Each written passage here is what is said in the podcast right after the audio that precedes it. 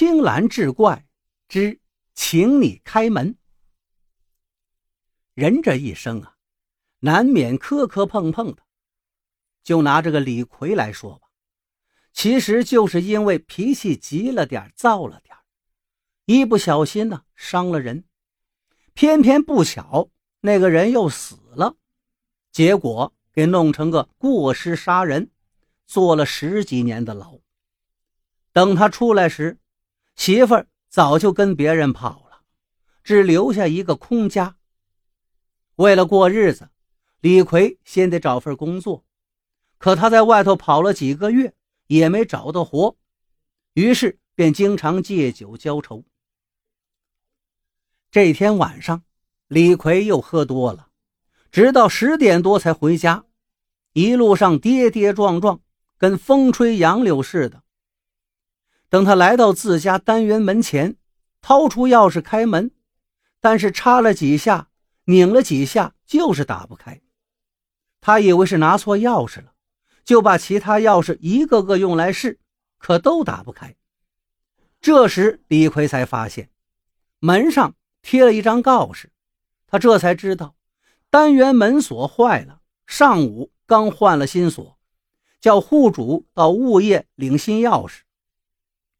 可是这个时候，物业早就下班没人了，看来只好求助左邻右舍了。李逵朝上一看呢，发现许多人家都已经熄灯睡觉了，只有三五七楼灯还亮着，有人没睡就好。单元门口装的有对讲电话，只要一摁，上面的人家就能听见。如果上面人家允许你进去。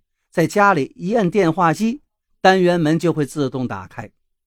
现在小区的住宅楼很多都是这样的。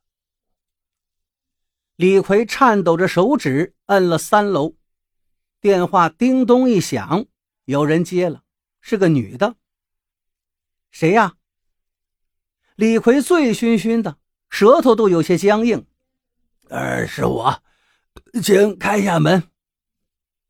那女的没等李逵说完，就大声吼道：“你还回来干嘛？你现在把家当成宾馆，把宾馆当成家了。你以为你当了一个芝麻官，有了几个臭钱就了不起了吗？你就可以在外面吃喝嫖赌了。平时总是黏着那些狐狸精，现在喝多了，你想起我来了，就想让我服侍你了，没门说完，女人重重的挂了电话。李逵苦笑着摇了摇头，只好又按下了五楼。巧了，接电话的也是个女人。谁呀？李逵喷着酒气，含含混混地说道：“呃，是我，开下门。”那女的没等他说完，就嗲声嗲气地说道：“我不是叫你最近别来吗？我老公在外面打麻将，过一会儿就回来了。”我最知道你了，一喝多了酒就像只馋猫，净想着偷腥吃。两情若是久长时，又岂在朝朝暮暮？你快点走吧。说完，他也把电话挂了。李逵还是苦笑着摇了摇头，没办法，只好再按按七楼试试吧。这回接电话的是个男的，谁呀？